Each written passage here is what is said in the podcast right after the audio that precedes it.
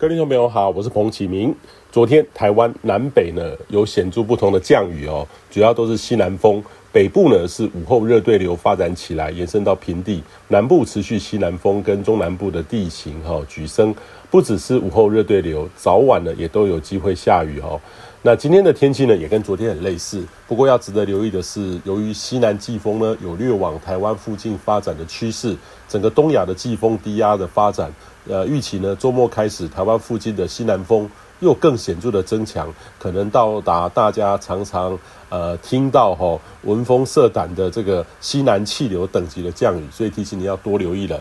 呃，西南风跟西南气流在气象上有不同的定义哈，例如说强风轴的位置，那风速多少等等，就像是这个东北风、东北季风、冷气团，呃，用温度来做区分。那大家熟悉的就是西南气流的降雨呢，会比较强哦，也比较容易有连续累积的剧烈降雨。那目前呢，这一波最显著的就是从周六下半天开始，持续到下周一。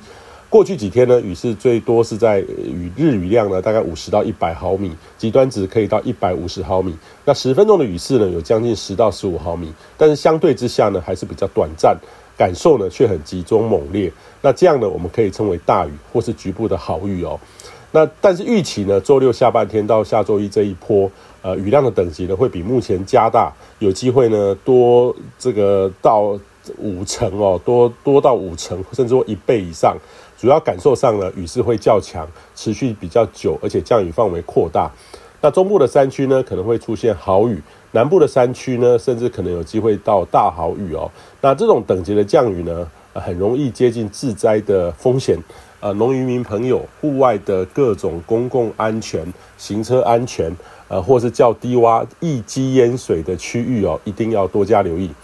那这波呢，目前是看到下周一哦，有机会是有一个短暂空档哦。下周一之后，等于是不过还是有一些变化空间。那之后呢，这个西南风还是很强，会期持续到下周五，就是下周二到下周五。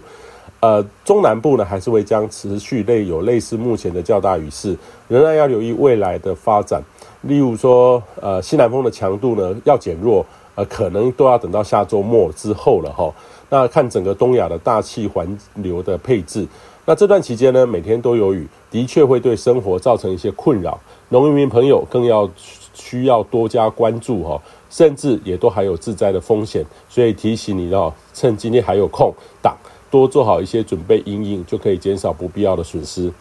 以上气象由天气风险彭启明提供。